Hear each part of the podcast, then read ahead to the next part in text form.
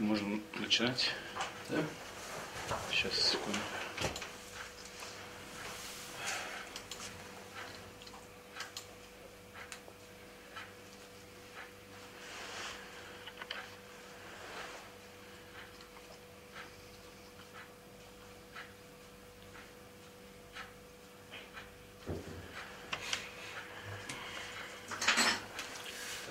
Дорогие слушатели Школы Здравого Смысла, мы рады вас приветствовать в нашей студии.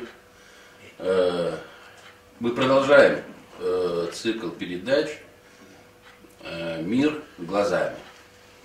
Была у нас передача «Мир глазами» политиков, не о политике. Была передача «Мир глазами геополитики».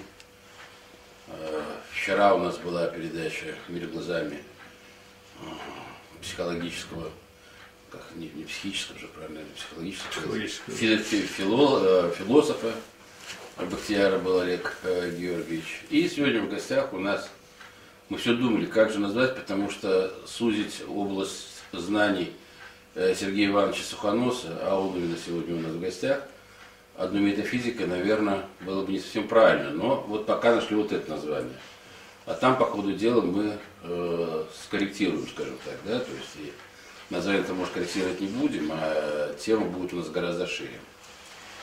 Ну, прежде чем передать слово Сергею Ивановичу, я э, хотел поблагодарить Валерия Александровича Задерей, к сожалению, не смог приехать э, за вот эту вот хорошую подсказку, то есть это вот с помощью Валерия Александровича. Он организовал эту встречу, сам он сегодня присутствовать не может. Но я вот выражаю огромную благодарность и за ту неизменную поддержку школе, которую он оказывает, э, в том числе материальную, практически каждый месяц. Валерий Александрович нам со своей пенсии вот, как-то помогает, и мы ему за это очень благодарны. Так же, как и благодарны всем остальным нашим слушателям, которые поддерживают нашу работу. Э, Я, честно говоря, я не знаю, с чего начать разговор с Сергеем Ивановичем, потому что Сергей сказал следующее. Вот он говорит, дайте мне минут 30-40, я все расскажу, а потом задавайте вопросы. Но я хотел бы все-таки так объяснить Сергею Ивановичу, что прежде всего волнует слушателей школы здравого смысла. Прежде всего их волнует, конечно, прошлое само собой, настоящее очень, но и больше всего, конечно, волнует будущее, поскольку, поскольку все мы на это будущее нацелены, э, мы все ожидаем от этого будущего каких-то э, больших, ярких и неповторимых событий э, для нашей цивилизации, а вы все-таки человек, который вопросу цивилизации уделяет все очень большое время, и у вас есть их описание, и у вас есть э, вскрытие закономерности их развития, и ваш взгляд э, здесь оригинален и ни на что не похож. И мы хотели бы, конечно, это а, из ваших уст как-то услышать. И сосредоточиться, может быть, даже не столько на вопросах э, глобальности, вот то, о чем мы говорили в преддверии нашей передачи, э, вселенности, скажем так, поскольку вы тут обсуждали с нашими активистами школы вопросы Вселенной, ее создания или не создания, возможности, невозможности, ее постижения, непостижения. Это, конечно, очень интересные вопросы, но они настолько всеобъемлющие, что я боюсь, что на времени просто может даже не хватить. Поэтому я сейчас передаю вам слово, Сергей Иванович.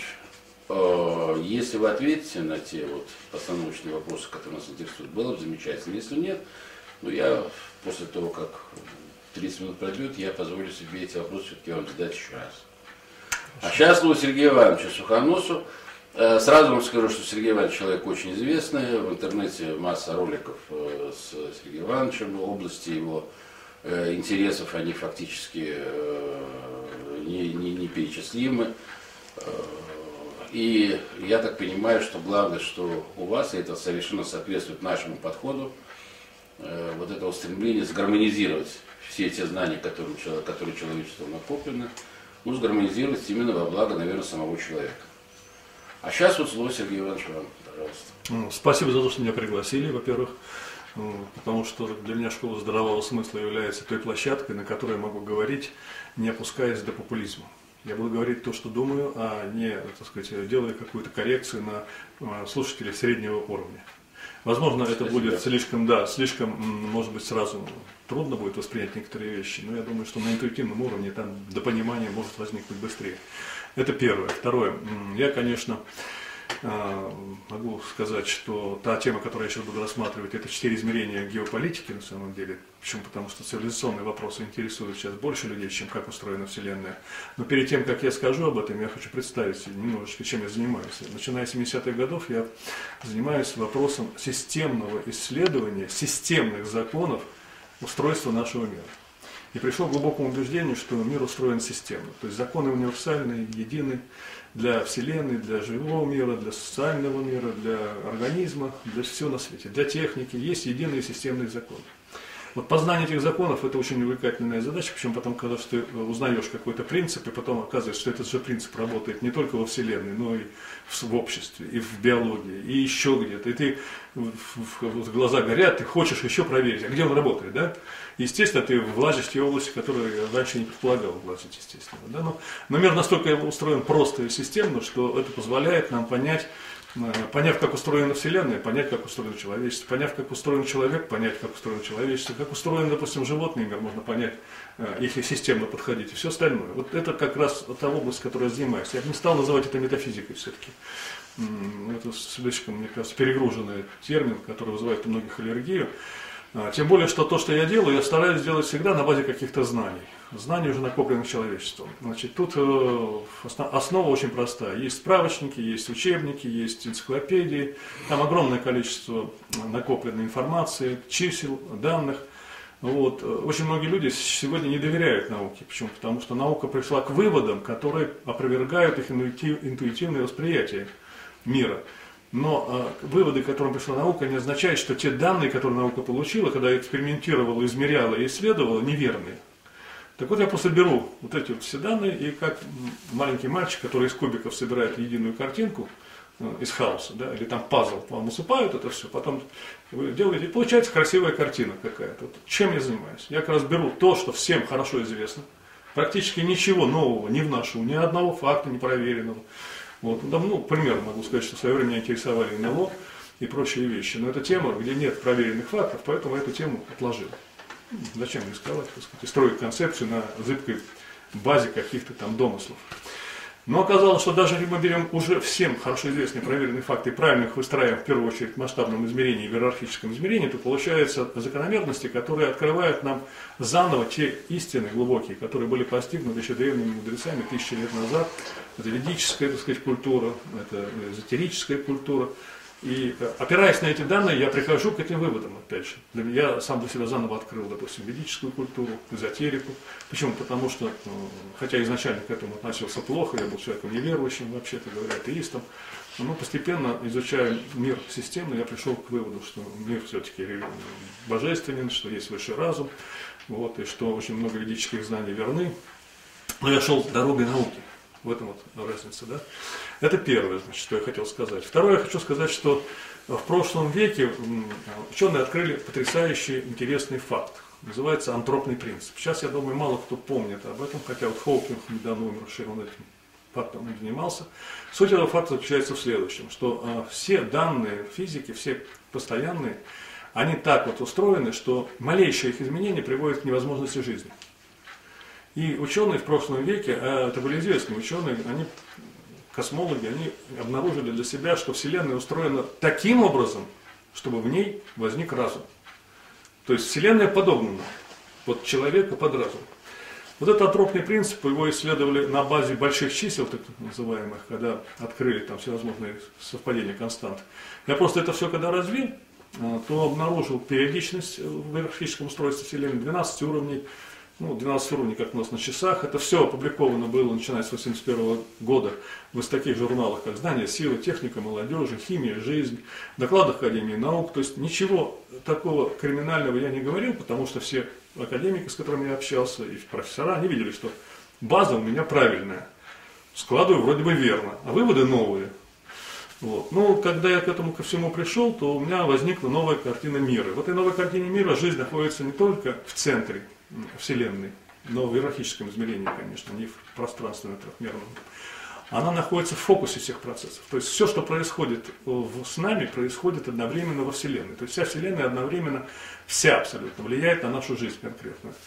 Это, конечно, трудно, так сказать, представить, глядя на то, как бегает таракан по кухне, или, допустим, там комар какой-то вредный летает, или бомж, который валяется где-то, да, сопоставить Вселенную вот с этими явлениями сложно. Но это так. Вот зачем это все нужно, другой вопрос. Это первое. Второе, как бы занимаясь закономерностями Вселенной и придя к тому, что на самом деле Вселенная, она э, создала эту жизнь, э, я задался вопросом, а зачем она создала эту жизнь? Это первый вопрос. И второй вопрос, на этот вопрос я не буду отвечать сейчас, э, в этом докладе, лекции, в беседе. А второй вопрос, а зачем на планете Земля возникло человечество? То есть есть горящие головы, которые говорят, что человек возник одновременно со всеми, так сказать, живыми организмами. Там первая клетка появилась в океане, и тут же был человек. Ну, все-таки я стою на классической основе, так сказать, и считаю, что 3,5 миллиарда лет назад появились первые одноклеточные, они освоили океан, потом освоили, вышли на сушу а, уже в виде многоклеточных и одноклеточных, э, многоклеточные освоили океан, потом многоклеточные появились, они освоили сушу, потом они освоили воздух. Это тот самый знаменитый принцип Вернадского всюдной жизни. То есть жизнь, она имеет такое свойство, стремится заполнить все доступное ей пространство. Она как тесто, которое выпирает, вот э, пара выпирает из горшка. Ей надо куда-то все время стремиться. И вся история как раз показывает, что выполняется этот простой закон. Закон наполнения жизнью костного мира. Сначала океана, потом поверхности суши, потом воздуха. Ну тут, как говорится, не ходи к гадалке. Да? Если у нас три фазовых состояния вещества основ освоено было без человека, то появляется человек, который потом выходит спустя несколько сот тысяч лет в космос. Ну, вывод-то простой, то есть наука основана на чем еще? На, том, на принципе экстраполяции. То есть когда мы изучаем какую-то тенденцию и делаем дальше следующий шаг логичный. Ну, самый простой пример. Берем камень и отпускаем его. И мы экстраполируем, что он упадет на землю, а не влетит вверх. Это и есть принцип экстраполяции. Он универсальный. Здесь то же самое. Если жизнь освоила три фазовых состояния вещества, появляется человек, которому сразу изначально в руки был дан огонь, технические приспособления, камни и прочие, которые строят космические корабли сейчас и осваивают. У меня тут замечательный ролик есть. Видно, как за последние там, 50 лет Земля буквально стала опутана паутиной, мошкарой вот этих спутников. Это просто мгновенно произошло. Что будет дальше? Сфера Дайсона. Мы видим космическое пространство, то ясно. Тогда становится ясна цель э, создания э, человека. То есть, кто создал человека? Это вопрос спорный. Там говорят, что эволюция, да, пусть будет эволюция. Говорят, что, допустим, инопланетный разум, пусть будет инопланетный разум. Бог, пусть будет Бог. Я считаю, что все в этом мире создано Богом, в том числе и инопланетный разум. Инопланетный разум по заданию Бога мог создать нас с вами, поселив нас здесь, так сказать, и помочь нам развиваться дальше. Для чего это отдельная тема? Так вот, э, самый главный вывод, который я сделал, что, э, собственно говоря, появление человека на планете не случайно, вполне закономерно – Никакая это не плесень, никакая это не раковая опухоль, это закономерный процесс освоения следующего состояния вещества. Космического пространства, эфира, вакуума, э, плазмы. Вот это то, что биологическая материя освоить не может. Поэтому единственное существо на планете, человек, которому э, дана внешняя энергия. И мы оператор этой внешней энергии. Вот ни одно живое существо не может оперировать внешней энергией. Я не говорю про костер, это самое простое. Но посмотрите, какая внешняя энергия используется уже сейчас дальше будет еще больше. Итак, первый вывод, к которому мы приходим, к тому, что э, человечество появилось на Земле не случайно, оно появилось для того, чтобы освоить космос, и возникает вопрос, а как, как оно может освоить космос и в каком состоянии оно окажется. Там, тут э, тысяча вопросов возникает, на которых ответа нет. Кто-то считает, что это будет лучистое человечество, как Циолковский, кто-то считает, что это будет, э, так сказать, новый мир, так сказать, в соответствии с Новым Заветом, Царствие Небесное, кто-то считает, что это будет нирвана, как буддисты, кто-то считает, что там будут э, космические, так сказать, корабли бороздить просторы океана. Ну, так или иначе, э, выход в другое измерение предполагает совершенно другое состояние человечества. И э, один из важнейших моментов, на который я хотел как раз остановиться, который вы особо ответите на ваш вопрос, я глубоко убежден, что выйти в космос, преобразиться и превратиться в космическую цивилизацию по отдельности не получится. То есть не может одна страна выйти в космос. Более того, я глубоко, глубоко убежден, что все цивилизации, все культуры, которые сейчас э, заселяют планету, это все э, как бы единые, это узлы единого организма. Но они еще не собраны. Вот представьте, что мы на конвейере, у нас есть двигатель отдельно, у нас есть отдельно крыша, там, трансмиссия, там, к примеру, еще что-то. Вот. Кто-то спроектировал отдельно их создать, кто-то. Мы это создали, теперь задача все это собрать в единый организм. А поскольку это все разное, то единственный способ, о котором можно здесь говорить, это гармонизация. Почему? Потому что есть только два способа создания единого целого. Это способ, когда мы берем что-то одинаковое и строим кирпичную стену, образно говоря, понятно. А другой способ, когда мы берем все разное, противоречивое, различное, и соединяем целое, мы получаем гармоничное целое. Гармоничное целое – это наш с вами организм, например. В организме нет одинакового ничего. Там сердце не похоже на легкие, легкие не похожи на желудок. Однако все работает на единое целое. И вот задача, я считаю, человечества в ближайшее время – это э, глобальный синтез. Глобальный синтез – собраться в единый э, организм, живой организм. Причем я придерживаюсь теории того, что э, социальные организмы, как и государство, как это с Платона началось, это живые системы. Ну, сложные системы. То есть ну, это сложно понять, что мы живем внутри живого организма что Россия это живой организм, Америка живой организм. А и эти организмы отличаются так же, как, допустим, там кошка, собака, например, слон, верблюд, к примеру, да? Это разные совершенно организмы, но у них есть своя жизнь. Так вот, а, для того, чтобы убедить себя и других людей в том, что это действительно так, я как бы посмотрел на этот процесс исторически, с чего все начиналось и к чему все приходит. И оказалось, что все тенденции ведут к одному и тому же. Вот сейчас мы с вами, если позволите, пробежимся по этому сделаем такой экскурс небольшой. Вот пробежимся, вот картинки просто открою. Первое измерение называется масштаб. Вот, ну, ну, надеюсь, что потом картинки появятся на экране.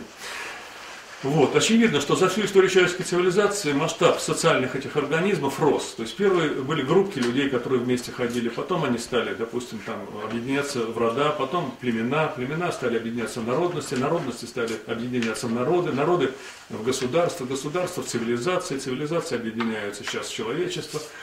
И этот процесс, там много считать можно уровней от семьи до э, цивилизации, до всей цивилизации человеческой, там, ну, где-то, допустим, там 10-12 уровней можно выделить отдельных. И э, они собирались точно так же, собственно, как собирается, вот опять же, детская м, пирамидка. Помните, да, когда есть стержень, туда одевается большое, так сказать, основание, потом поменьше, поменьше, получается такая пирамидка. Вот. Цивилизация насчитывается около 10, э, государств около 200, соответственно, народностей и народов там уже тысячу, а племен, бывших племен, там десятки тысяч, сотни тысяч, может быть, и так далее. И э, растет масштаб объединения. Почему? Потому что если мы возьмем, допустим, э, Древнюю Русь, когда э, княжества ходили друг на друга, когда Москва воевала с Тверью за первенство и шли разборки между городами России, да, сейчас никаких разборок, ну, кроме бандитских, которые остались, конечно, как рудимент этой княжеских разборок, вот не осталось. То есть мы живем с вами в едином целостном государстве. Мы прошли этот этап. Но дело в том, что были войны между племенами, были войны между родами, даже э, взять Ромео Джульетта, например, там историю, потому что эти войны, они рудиментарно присутствуют в нашей жизни. До конца они не уходят. И э, что из этого следует? А следует то, что постепенно становятся социальные организмы все крупнее, крупнее, крупнее, крупнее, больше, больше, больше. И сейчас вот это Хантингтон объявил в прошлом э, э, веке достаточно четко и ясно, что мы вступаем, вступили в прошлом веке в эпоху цивилизации. То есть роль государства практически сейчас растворяется точно так же, как раньше растворилась роль княжества Ки- Киевской Руси, допустим, да? или племенных каких-то отношений. Сейчас э, битвы идут между цивилизациями. Ну, какие цивилизации перечислил Хантингтон? Это арабская цивилизация, западная цивилизация, э, русская цивилизация, китайская, индийская, латиноамериканская и японская. Ну, он не один. Так, э, такие же цивилизации практически перечисляли Шпенглер, и Тойнби и все остальные. То есть это очевидные вещи, совершенно они на поверхности лежат. И дело не только в религиозной основе этого всего, но и в культурологической основе.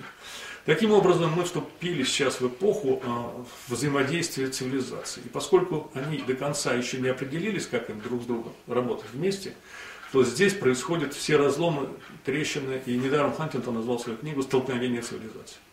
То есть государственных разборок уже практически нет. И не будет, я думаю. Почему? Потому что они все находятся под колпаком этих цивилизационных отношений. Мы вступили в эпоху цивилизации. Когда цивилизации притрутся и создадут некоторый единый организм, возникнет новое единое человечество, тогда, так сказать, человечество станет целостным и сможет практически проклюнуться, выйти в космос. Для этого нужна, опять же, гармония. Почему? Потому что есть только два принципа, которые объединяют разные э, части, элементы целое. Это симметрия и гармония. Вот моя книга, которая, последняя моя книга, которую рекомендую всем э, приобрести, она как раз рассматривает вселенскую основу различия этих принципов. Оказывается, не только у нас Но и во Вселенной существуют эти два принципа, они разные. Во Вселенной есть объекты, которые собраны по принципу симметрии, допустим, кристаллическая решетка. Вот. А есть э, системы, которые собраны по принципу гармонии. Допустим, это жизнь. Так вот, оказалось, что все живые э, системы, их объединяет в принципе гармоничное целое. Вот. А поскольку мы стоим сейчас перед э, выбором, по какому принципу собрать, ну не мы стоим, конечно, человечество стоит перед выбором, как объединить все человечество на принципах симметрии или на принципах гармонии, то мы должны понимать, что принцип симметрии на этих принципах проще людей собрать, безусловно. Но что для этого надо сделать? Для этого надо построить тоталитарное государство, в котором каждого человека превратить в винтик. То есть все люди становятся одинаковыми, тогда мы их собираем как копеечную стену. И получаем единое управляемое человечество. Наверху, так сказать, верхушка элита, которая управляет, а внизу, так сказать, вот масса, управляемая через цифровизацию, как в Китае часто начинают вводить, через компьютеры. Это как промежуточный вариант для того, чтобы спасти мир от хаоса, неплохо. Да? Но на самом деле любая система, которая объединена на принципах симметрии, это вот как раз здесь в этой книге показано, она не способна к развитию. Она способна какое-то время быть э, консервом, сохранить сама себя какое-то время, вот, как бы в замороженном состоянии прожить, но развиваться она не способна. Развиваться могут только гармоничные системы живые. А гармоничный мир – это когда все цивилизации оставят свое индивидуальное начало, и они будут объединены вместе. Вот это очень важно понять, что мир стоит перед альтернативой. Пока мир идет, естественно, простым путем, это закономерно, а простой путь это как раз симметрия, простой путь это объединение и превращение мира в тоталитарную систему, что мы наблюдаем, и что нам не нравится, как людям живым и творческим.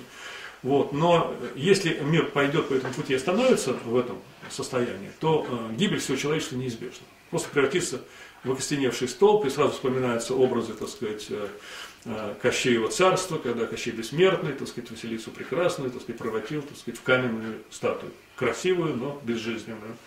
И э, я думаю, что роль как раз России, это роль того самого Ивана Царевича, который должен прийти, Кощеево царство разрушить, вернуть к жизни, оживить.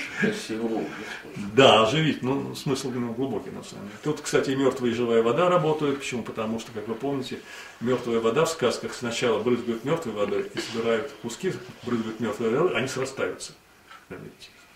Я всю жизнь, кстати, мучился. А, ну, почему? Зачем нужна мертвая вода?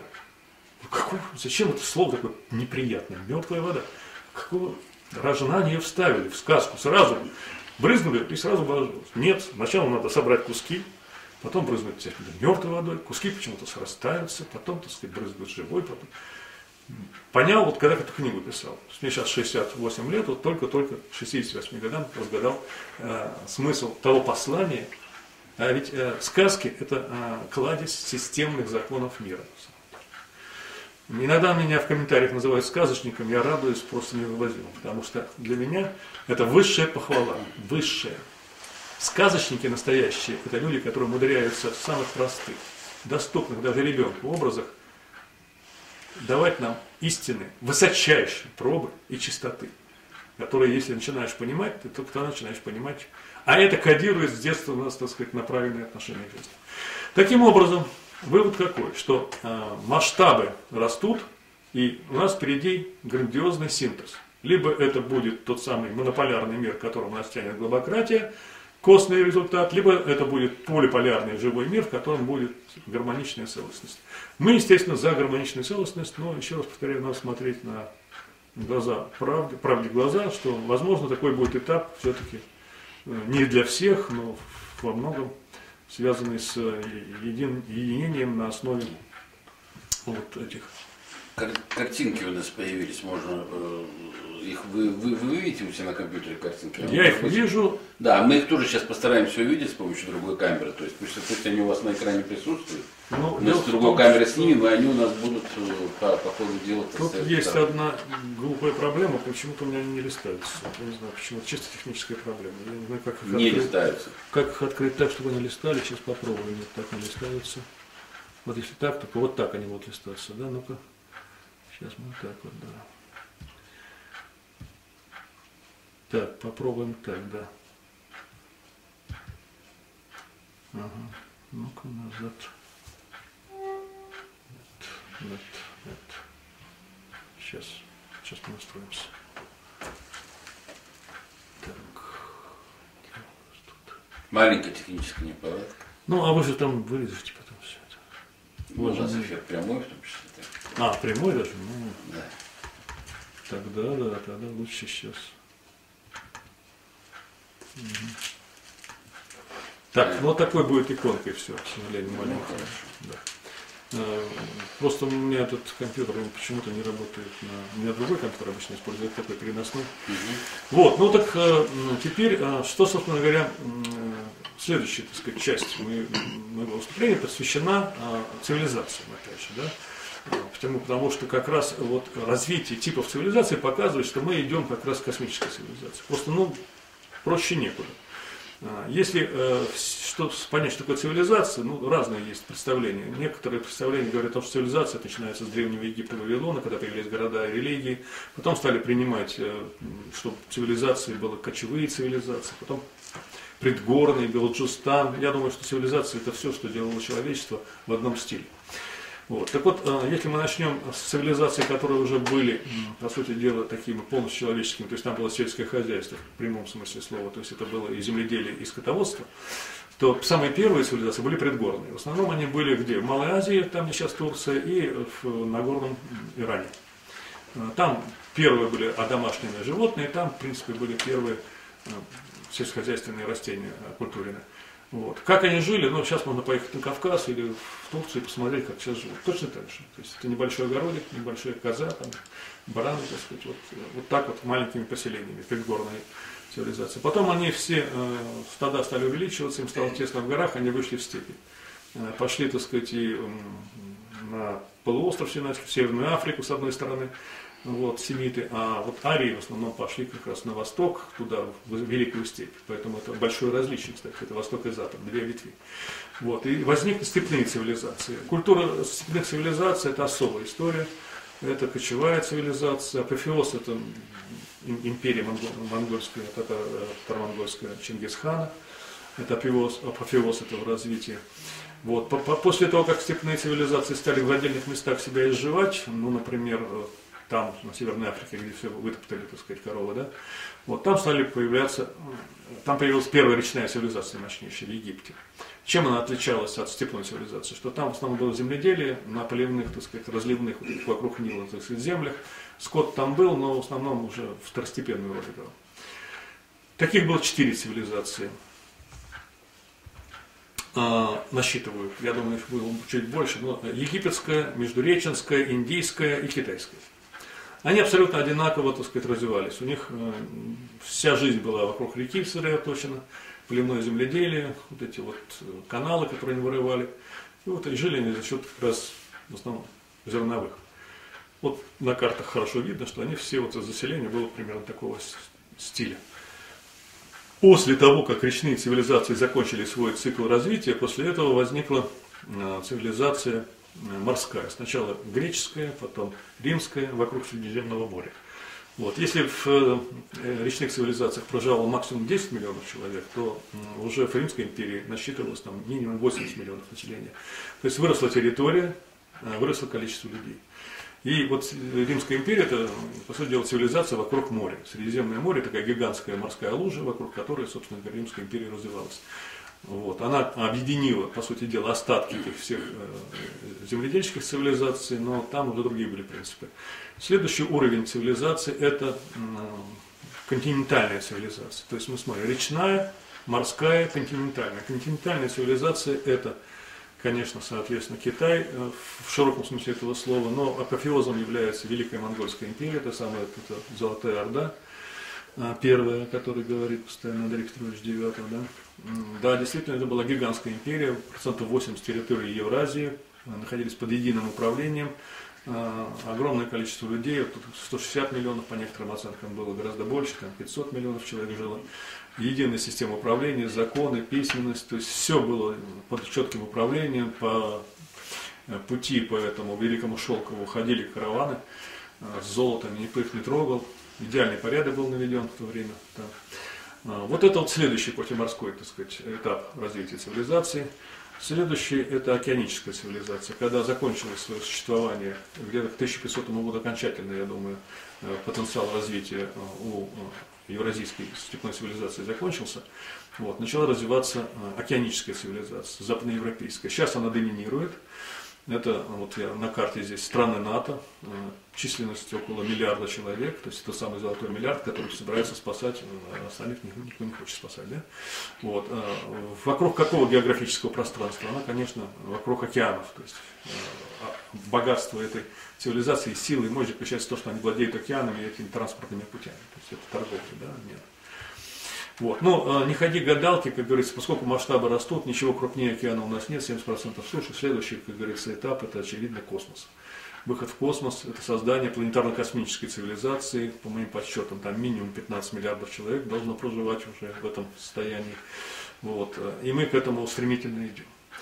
Вот. Если пытаться вернуться назад, вот тут я на картинке показал, то для России, например, это путь в евразийство – вот, третий, так сказать, третью орду, так называемую, как некоторые э, временные, так сказать, опора на прошлый э, успех и устойчивость вполне приемлемо, но как будущее совершенно неприемлемо, почему? Потому что на самом деле все э, наше будущее, оно там, в космосе, в едином человечестве, и вот в этой гармонизации. И если мы начнем фрагментироваться на отдельные какие-то кластеры, там, опять же, морская цивилизация, океаническая, там, континентальная, но я еще повторю, как временное решение это вполне допустимо, но как перспективное будущее нет. Поэтому для России очень важно вспомнить о русском космизме, о Циолковском, Бернарском, Чижевском, вот, о своих мечтах. И в 21 веке, опираясь на новые уже знания, новые теории, э, а, так сказать, предложить миру совершенно новый проект. Совершенно новый проект. Космопланетарный. Поэтому я считаю, что русский космизм в 21 веке – это задача создания нового космического мировоззрения, почему? Потому что все начинается с мировоззрения. Потом появляется идеология отсюда, а из идеологии вырастает, так сказать, и экономика, и политика, и все остальное. То есть сначала мировоззрение. Вот наша задача построить это мировоззрение, и я считаю, что вот то, что делает ваша, в том числе, так сказать, школа, это как раз нащупывание вот этих вот путей к новому мировоззрению. Потому что на старом мировоззрении, как бы хорошо не было в СССР, многим кажется, что там было хорошо, но на старом мировоззрении социализма, даже сталинского социализма, на каких-то старых идеологических платформах мы никуда не уйдем. Вот. Понятно, что мы будем только топтаться на месте. Это путь никуда. Вот. Ну, как бы вот э, это измерение, масштаб измерения мы посмотрели, опять пришли к космосу. Пространство посмотрели, опять пришли к космосу. Теперь ресурс. Это тоже очень интересная тема. Что такое ресурс? Э, ресурс это все, что мы используем для своих целей. Мы можем использовать для своих целей деревья, сады, так сказать, траву, недра, солнечную энергию, все, все, все, все, все. Вот. Но, а, как говорится, сейчас нам сложно понять, но было время, когда человечество использовало только ресурс природный, то есть плоды, коренья, животных, то, что создавала природа. Это было первобытное общество, это было время ресурса а, лесов, полей, рек, морей. Все, что природа давала, человек использовал, это было очень долго, но этого явно стало не хватать. А, почему? Потому что, чтобы прожить, допустим, в лесу, медведю нужно 200, по-моему, квадратных километров. Человеку, наверное, не меньше, то есть одной семье. То есть при таком, так сказать, потреблении тех природных ресурсов, которые есть, ну хорошо где-нибудь это Юго-Восточной Азии, где там приливы отливы дают массу, а вот у нас тут, вообще-то говоря, прожить невозможно. Значит, нужны ресурсы другие. И человечество именно поэтому пришло к земледелию, и именно поэтому пришло к скотоводству, потому что отдача выросла сразу неимоверно. А при переходе к скотоводству она выросла, наверное, раз в 100, вот отдача от площади. А от переходе от скотоводства к земледелию еще раз в 100. То есть единица площади стала больше кормить людей, соответственно, численность людей выросла. Поэтому второй этап – это э, сельскохозяйственный этап. Ресурс – это почвы, это поверхность. Э, войны шли за них за территории. Почему? Потому что кочевники пытались, так сказать, согнать земледельцев, земледельцы пытались кочевников убрать, распахать поля. Ну, последняя битва, так сказать, это когда Хрущев распахал, так сказать, Казахстан, так сказать, да? Это битва украинцы, земледельцы с кочевниками, с скотоводами, которая закончилась, к сожалению, поражением, я считаю, земледельцев, потому что какой там в Казахстане хлеб просто. У нас там столько пыли принесло потом э, Волгоград оттуда. Катастрофа была экологическая. Но это так, это просто маленькая ремарка. Вот. А после того, как земледелие и сельское хозяйство э, развились окончательно и полностью, то есть все были освоены виды э, земледелия, ну, э, и зерновые, и, так сказать, когда были уже приручены окончательно домашние животные, этот набор был создан, то есть это коровы, а последнее домашнее животное, это конь, лошадь, где-то полторы тысячи лет, нет, вру, может быть, две с половиной тысячи лет назад даже, или три с половиной тысячи лет назад был приручен конь, вот, э, э, развитие там прекратилось. Вот. Дальше уже надо, надо было что-то другое делать. Вот дальнейший шаг это было освоение уже недр. То есть с почвы человечество опустилось в недра, забралось вглубь туда, в карманы, и выяснилось, что там есть нефть, там есть труды, там есть то-то, там, там все. И вот э, те, кто владеет сейчас кто владеет недрами, по сути дела. У кого нефть и газ, по сути дела, и технологии их переработки, то есть промышленность. То есть от сельского хозяйства к промышленности, от почв и поверхности к недрам. Следующий, это третий этап, это техносфера, этап развития техносферы. Этот этап начался где-то активно лет 300 назад, ну, может быть, э, с эпохи Возрождения, да, 500 там лет, не больше. И вот мы подошли сейчас к пределу. Все говорят, что мы подошли к пределу. Какой ресурс будет следующий? Что надо осваивать? Ясно, что на сельскохозяйственной ниве, так сказать, уже ничего там не сделаешь. И так уже процентов, наверное, 20 только осталось за лесами. Дальше их истреблять вот, невозможно. Промышленность изгадила все вокруг, дальше некуда. А, дальше ее развивать тоже очень опасно, потому что исчерпывается, так сказать, не только ресурс нефти и газа, но исчерпывается самый главный экологический ресурс. Мы живем все более и более отвратительных условиях. Да? Вот. И вот э, смелый такой прогноз у меня, что четвертый ресурс, это будет э, два вида ресурса, космическое пространство и энергоинформационное поле Вселенной. Вот. Ну, космическое пространство все понятно, тут не надо ничего объяснять. Вот. А вот энергоинформационное поле такая тема, э, дискуссионная, мягко говоря, на самом деле даже где-то скандальная. Почему? Потому что я считаю, что энергоинформационное поле Вселенной – это эфирное поле, которое насыщено безграничной энергией, и э, бесконечной информацией. Для нас бесконечной, по крайней мере. Вот. Я считаю, что все открытия человечество, в принципе, черпает оттуда, из информационного поля. Потому что вот я, например, все свои идеи я анализирую, как они ко мне приходят, но невозможно к ним прийти логически. Это какой-то инсайт, озарение. Откуда-то приходит, как с неба свалилось. Да? Вот, значит, там есть э, информационное поле Вселенной, и осваивать это информационное поле Вселенной, это э, посложнее, чем, допустим, там степи Казахстана освоить Вселенную программ. Почему? Потому что непонятно, как это осваивать. Вот. Как космос осваивать, тоже не очень понятно, потому что про проблем полно сейчас, это поняли, с организмом человека, с пропитанием, то есть там невозможно создать такие условия нормальные. И непонятно, как осваивать э, эфирное пространство с его энергией и с его информацией. Но э, битва уже началась за это, путь отправилась масса исследователей, которые пытаются найти источники эфирной энергии, ставятся эксперименты. О многих я знаю лично, видел людей, которые этим занимаются. У меня у самого есть одна модель, как осваивать энергию эфира.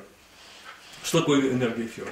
Ну, все, что мы добываем сейчас, энергию, это энергия, которую мы добываем из консервов, образно говоря. Это энергия законсервированная, либо в химических связях, либо в ядерных связях.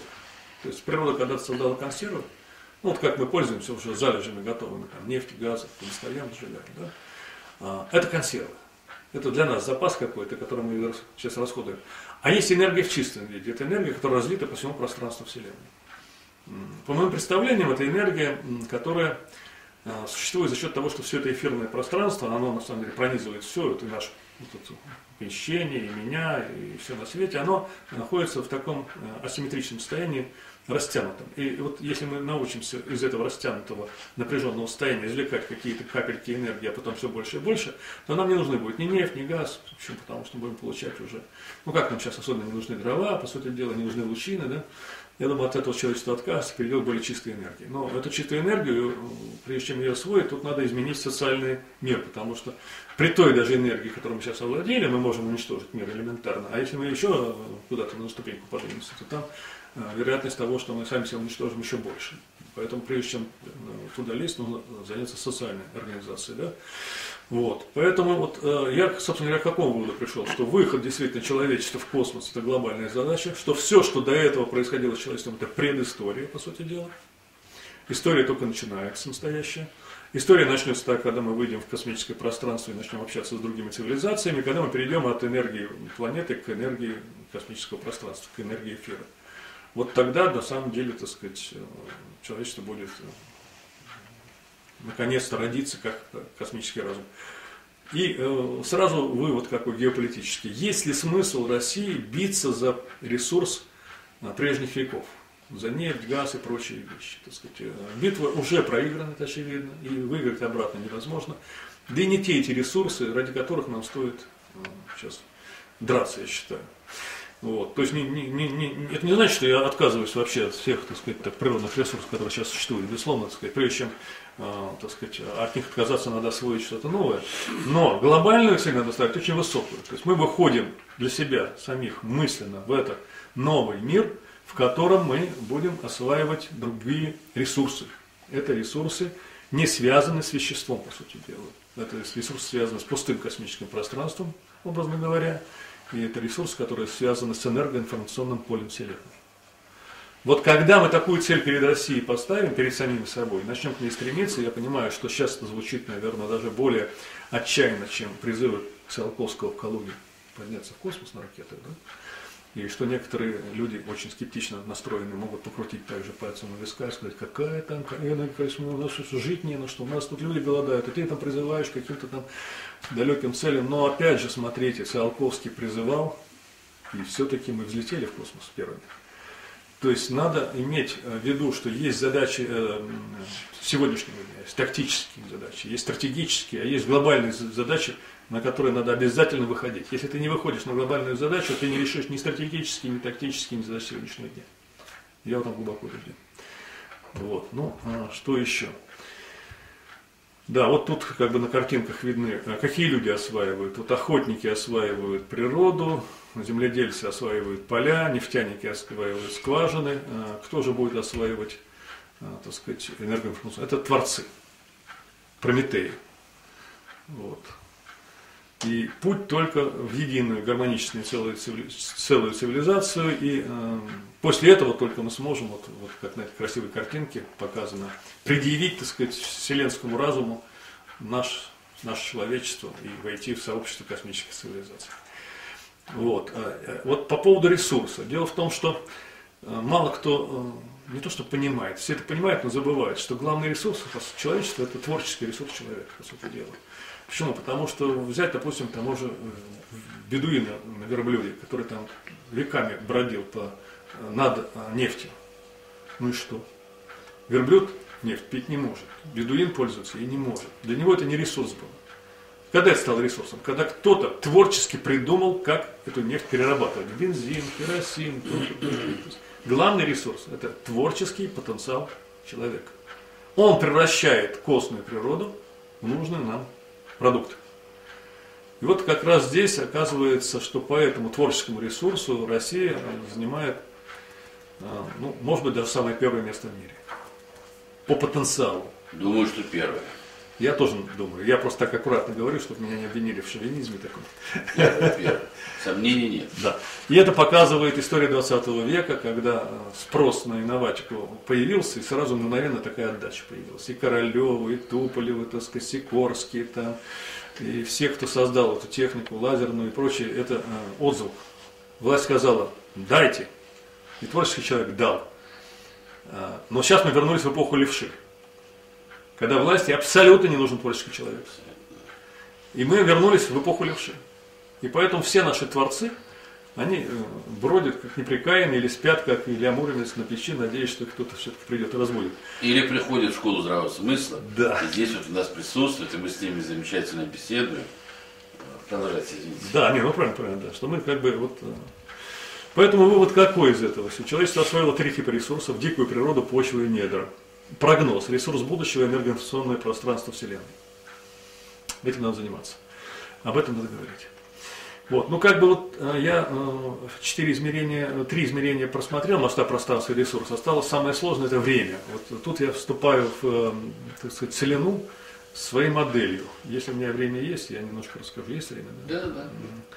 Вот, дело в том, что Э, цивилизации, я еще раз говорю, я придерживаюсь позиции, что каждый социальный организм, вот, начиная с семьи, даже от нашего коллектива и заканчивая человечеством, биосферой, это живые организмы. И у каждого живого организма есть эм, свой генезис развития.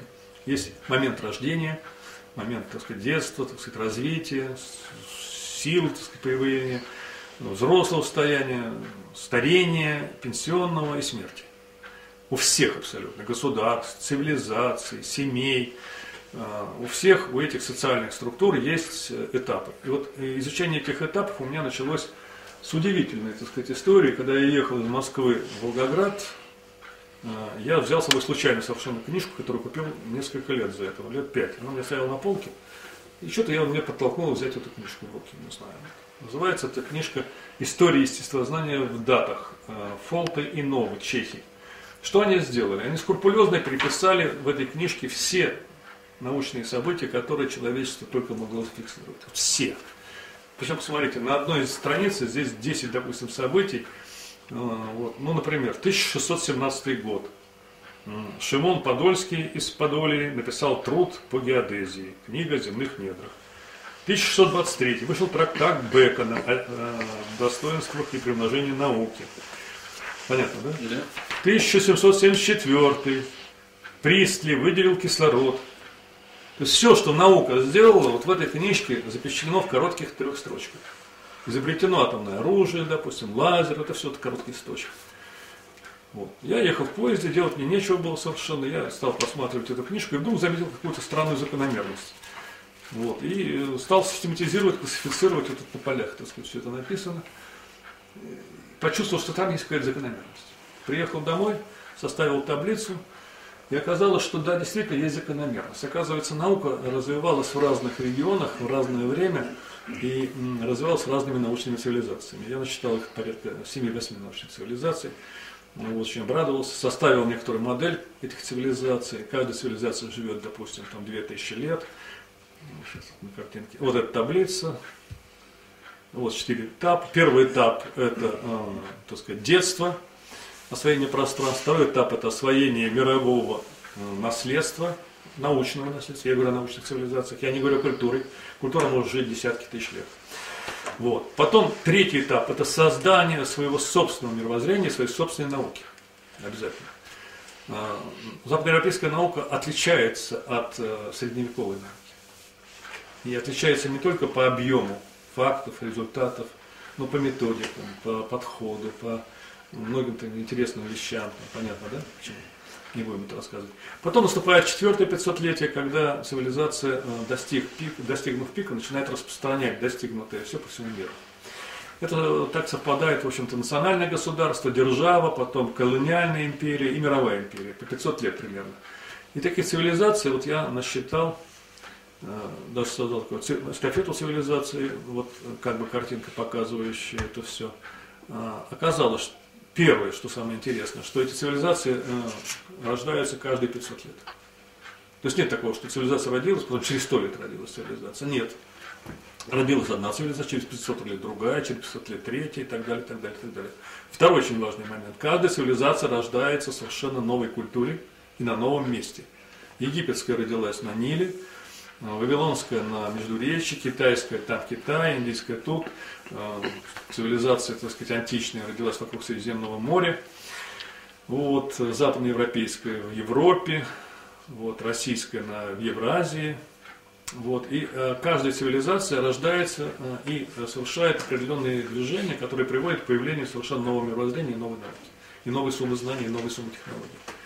Вот. И согласно вот этому представлению оказалось, что мы сейчас находимся, вот 2000 год, переломный почему? Потому что по моим модельным расчетам, вот я еще раз повторяю, это очень сложно подставляться, когда ты говоришь уже не просто вообще, а когда ты говоришь, вот есть число, есть дата, есть события, я это привязываю, бейте меня за то, что я ошибся, если я ошибся, да? То есть я подставляюсь, но по-другому нельзя, потому что я считаю, что плохая модель Лучше отсутствие модели вообще. То есть лучше хоть какую-то модель предложить. Так вот, 2000 год по моей модели, значит, что это означает? Это означает, что а, западноевропейская цивилизация закончила свое 500-летнее э, эвристическое творческое существование. Она шла по пути, опять же, дифференциации и разделению. И она пришла к великолепному результату. Мы вот все пользуемся микрофонами, компьютерами. Это все достижения как раз западноевропейской цивилизации, большей частью. Русская цивилизация тут помогала. Вот. И они вступили в фазу империи и распространения достигнутых знаний, канонизации. И ничего не сделаешь. Это просто вот так было со всеми цивилизациями. Русская цивилизация отстает на 500 лет, Но не надо говорить, что она отстает. Русская цивилизация моложе на 500 лет. Но что плохого в том, что есть молодой человек и пожилой человек? Лучше быть молодым человеком. Вот мы молодой человек. Мы на 500 лет моложе, но у нас еще все впереди. Мы еще создадим свое новое мировоззрение, свою сумму технологий, свою собственную науку. И мы только-только начинаем понимать, кто мы в этом мире по-настоящему с точки зрения вот этого вопроса. Да? И у нас впереди как раз вот этот самый-самый большой 500-летний творческий этап. Если, еще раз повторяю, сохранится вот эта цикличность, потому что все бывает в этом мире, могут быть всякие чудеса, может быть ускоренное схлопывание всех процессов какую-то там точку. Я не пророк, я просто систематизирую данные. Ну и что дальше? А дальше космическая цивилизация. И вот здесь очень интересный вывод. То есть после того, как человечество объединится, Возникает вопрос, а для чего она вообще появилась в Вселенной? Если там есть космический разум, великий где-то, над нами экспериментирующий, за нами наблюдающий, то зачем мы, маленькие, так сказать, неразумные существа, дерущиеся друг с другом за кусок хлеба, там, за, за зарплату, за положение в обществе, там, ничего не понимающие во Вселенной, зачем мы им там, в этом космосе? Ответ лежит на поверхности. Дело в том, что в этом мире нет ничего постоянного. Рождаются и умирают звезды, планеты, галактики, рождаются и умирают все животные, рождаются и умирают все системы, рождаются и умирают все цивилизации. Каждая цивилизация рождается и умирает. Теперь представим, что какая-то космическая цивилизация родилась миллиард лет назад. И теперь она состарилась. Пора на покой. Пора на покой. Надо передать по эстафете знаниям следующему поколению. Вот я считаю, мы как раз то самое свеженькое, еще не родившееся дитя космическое, которое Э, пойдет дальше тех цивилизаций, которые нас сейчас учат в космосе. И мы будем в космосе создавать свой собственный мир. И все впереди. С точки зрения вашего космизма мы находимся в, эмбри... в эмбриональном таком периоде. То есть мы еще не родились. Да, совершенно верно. Даже у меня есть такой образ, я до него доберусь сейчас. Значит, фокус заключается в том, что э, практика показывает, мне показалось, по крайней мере, что а все цивилизации, они э, созревают как в яйце на планетах, а потом, когда они рождаются, они выходят как из яйца в этот мир. Супер. И вот представьте, что мы в яйце, мы развиваемся эмбрионально, мы еще ребенок маленький, мы не родились, да? А вокруг нас взрослые люди, взрослые цивилизации. Но с скорлупу тоже стучимся. Да, стучимся. Более того, нас Ужас. никто выковыривать не будет. Нам самим надо проклевываться. Усилия надо прилагать изнутри. Иначе это будет мертворожденный младенец. Понятно, да? Ну, то есть это такой, конечно, аналог очень сильный, очень смелый, но мне такое впечатление, что мы в скорлупе, которую мы сейчас пытаемся пробить, и скорлупа это в первую очередь информационная. Ну, если вы базируетесь на всех этих старых знаниях, ведических и всем прочем, там же вот этот образ яйца и образ рождения из яйца, там, Вселенной, мира и все прочее, там очень сильно присутствует, насколько я, да. насколько я помню. Да, вот мы как раз к этому моменту подходим. Вот. А, ну, вот если, э, если эта версия правильная, а почему бы ей не быть правильной? Потому что, еще раз повторяю, звезды рождаются и умирают, это видно на небе. Галактики рождаются и умирают, это видно на небе. То космические цивилизации, какими бы они ни были могущественными, они тоже будут стареть и умирать. И должна быть смена поколений. Должна быть. И мы, поскольку мы на планете, мы еще в космос не вышли, мы вот как раз находимся в примерном состоянии, даже находимся в состоянии первых попыток родиться. Как правильно сказали, постукиваем, то есть по скорлупе изнутри. А когда мы родимся, вот эта скорлупа разрушится, мы увидим другой мир. Совершенно другой. Это как цыпленок, который вывалится, так сказать, увидит птичий двор. Вот, но заметьте, что спрашивают э, меня, я выступал на зиглевских чтениях, мне там задавали вопрос, а почему же так космические цивилизации с нами не общаются, не вступают в контакт? Ну скажите, будет курица вступать с, с зародышем цыпленка в птицу? Ну, ну, как-то вот не, не нужно это совершенно. Пусть он развивается. Мы развиваемся, они за нами посматривают, иногда УЗИ делают, смотрят, что мы тут делаем, подсказывают, где-то, может, подталкивают, там чуть-чуть корректируют. Но процесс-то идет по некоторым алгоритмам, поэтому ну, здесь особо вмешиваться не надо. Вот такая красивая как бы модель пришла мне в голову совершенно недавно. Вот. Ну а теперь вот если спуститься с этой высоты на Землю, а, что в ближайшее время предстоит сделать а, миру и человечеству в том числе. Вот хороший образ есть, это рождение геополитического младенца. Вот, обязательно покажите картину Сальвадора Дали. Дали был великим провидцем, кстати, на самом деле, который все свои пророчества, в том числе и по четвертому измерению, он очень а, классно изображал. То есть он давал образ, который запоминался. Вот. Вот тот образ яйца, о котором я говорил, что делать, чтобы вступить в контакт с космическими цивилизациями. Самое главное – это развиться дальше, до зрелого плода, гармоничного, целостного человечества. Пока мы не сформируемся как единый организм, нам из этого из скорлупы не выбраться. То есть задача развиться и гармонизироваться, а потом пробить скорлупу и вступить в контакт. Вот такой вот образ. Теперь, а вот э, еще ниже на Землю спускаемся, как это будет происходить с точки зрения цивилизаций существующих.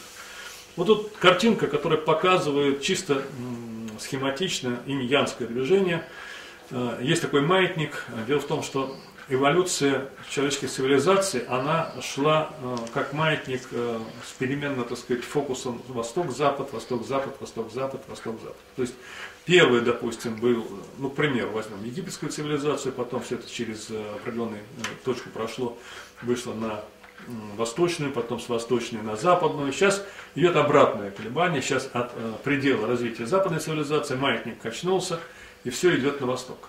Вот. Но срединная есть точка, э, которая все объединяет, это и античность, и Россия. То есть Россия как некоторая срединная культура, которая объединяет Восток и Запад. Инское и янское начало, рациональное и иррациональное. И вот наша задача вот здесь, э, я показал вот, карту России, ладонь на карте, нужно посмотреть, что такое ладонь на карте? Это пальцы, да? Пять пальцев. Но каждый палец это та цивилизация, вот Запад, арабы, а, так сказать, Индия, Китай и Япония. Пять цивилизаций, и мы а, шестая, которая окружена этими пятью цивилизациями. То есть у нас контакт с пятью цивилизациями. Здесь только нет э, латиноамериканской цивилизации, пожалуй. Все остальное вокруг нас. Это о многом говорит. А, вот те цивилизации, которые здесь перечислены, не мной перечислены. Это Сэмюэл Хантингтон, он их перечислил. Я их просто вот визуализировал. Вот эта визуализация, посмотрите на эту ладонь, она прекрасно показывает. Вот mm-hmm. Запад, mm-hmm. Mm-hmm. ну вот Россия. Ну что тут говорить, Сам Бог велел нам стать единой платформой для объединения всех. А мы можем на экран вывести? А я не знаю. Нет, я имею в виду, да, так, такую большую. Побольше можем сейчас. Мы ее сфотографируем, может, покажем. Не потом? Хорошо, давайте потом вот не будем. Потом, ну, потом Дмитрий Иванович, он э, способен творить чудеса, и поэтому он обязательно это чудо сотворит. И в передаче уже, в записи, при, при монтаже мы все это увидим. Да. Вот уже показаны помощники, что наш эфир заканчивается, уже час мы с вами беседуем. Уже час? Уже час, а вы сказали, что мы за 30 минут уложимся. Но я же говорю, что... Ну я потратил много времени можно на, беседовать. Не, вы очень на хорошо, образы, понимаете. Вы я... очень хорошо все рассказывали, а можно было на образах остановиться, потому что образы, они как раз таки понятны, и мы восприимчивы к ним. Очень хорошо.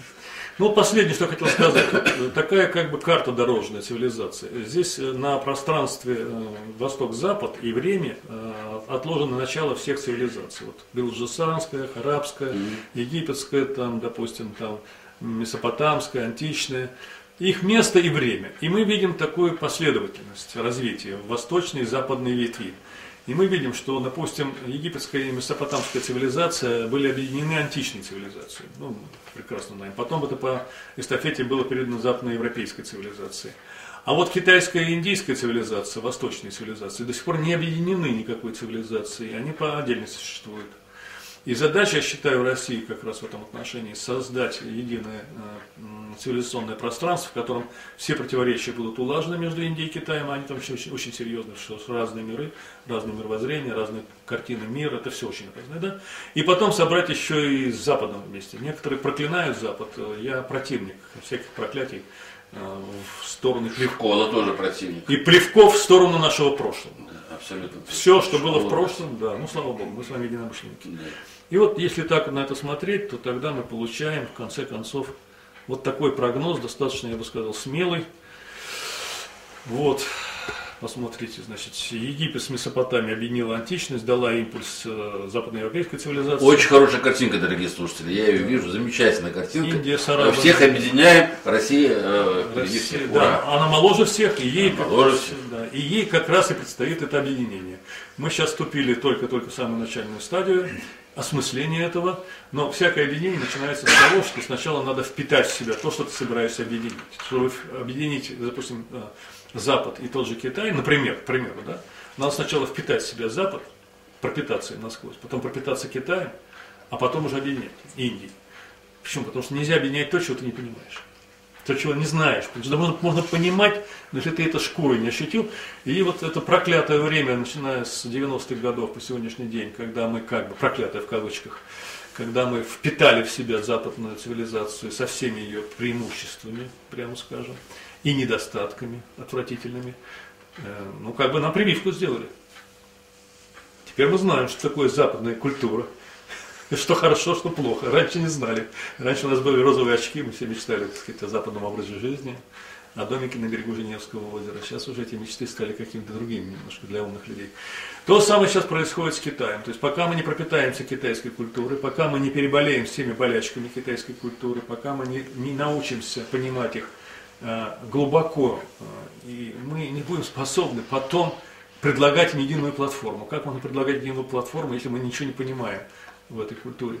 Поэтому, несмотря на все трудности, которые мы сейчас, это я считаю, прививки такие, После прививки оспы приходится поболеть какое-то время. Нам приходится поболеть. Сейчас нам привьют, сейчас китайскую прививку сделают. Переболеем, переможем это все. Надо просто оптимистично смотреть в будущее, заниматься э, развитием творческого начала. И в ближайшее время, я надеюсь, творческое начало даже, возможно, улучшит нашу жизнь. Почему? Потому что спрос на интеллектуальный продукт сейчас начнет э, расти очень быстро. Потому что все трудности, которые наваливаются на мир, можно преодолеть только с помощью развития новых технологий. А здесь нужна творческая, ну, очень большая работа. И русский человек к этому очень хорошо приспособлен. Я думаю, рано или поздно мир поймет, что здесь надо брать ресурс творческий. И придут сюда с запросом, дайте нам новые технологии, дайте нам новые решения. Ну, за счет этого и будем жить. На этом я хочу закончить свою маленькую... Друзья мои, вот на этой оптимистичной ноте мы, я больше вопросов никаких задать не буду, потому что ну, нет, допустим, все э, ясно и понятно, картина красивая. Не буду ее портить своими э, вопросами, да и время наше стекло. А спасибо большое за то, что смотрели нас и слушали. Не забывайте подписываться на канал школы э, в YouTube. Э, и, пожалуйста, э, призывайте к этому своих знакомых, близких и друзей. Еще Спасибо. маленькая ремарка, вот Да. эту книгу, вот по самой моей последней книге, она уникальна тем, что собраны все виды симметрии, в том числе и вот это объяснение есть. Ее можно приобрести. Я думаю, реклама будет. Хорошо. Я просто хочу, чтобы эта книга, у меня много книг, я никаких книг не рекламировал, но это красивая книга, она изданная в цвете. Здесь прекрасные иллюстрации, она посвящена красоте, красоте женской в том числе. Это очень важно. Очень важно, оказывается. Это единственная часть, которую мы напрочь сейчас забыли. А Здесь это все очень... Оля Доровсовцы никогда не забывает о женской красоте. Тем более в преддверии 8 марта. Да. Я думаю, что как раз лекция выйдет того времени. Всего доброго, спасибо большое за приглашение. Спасибо.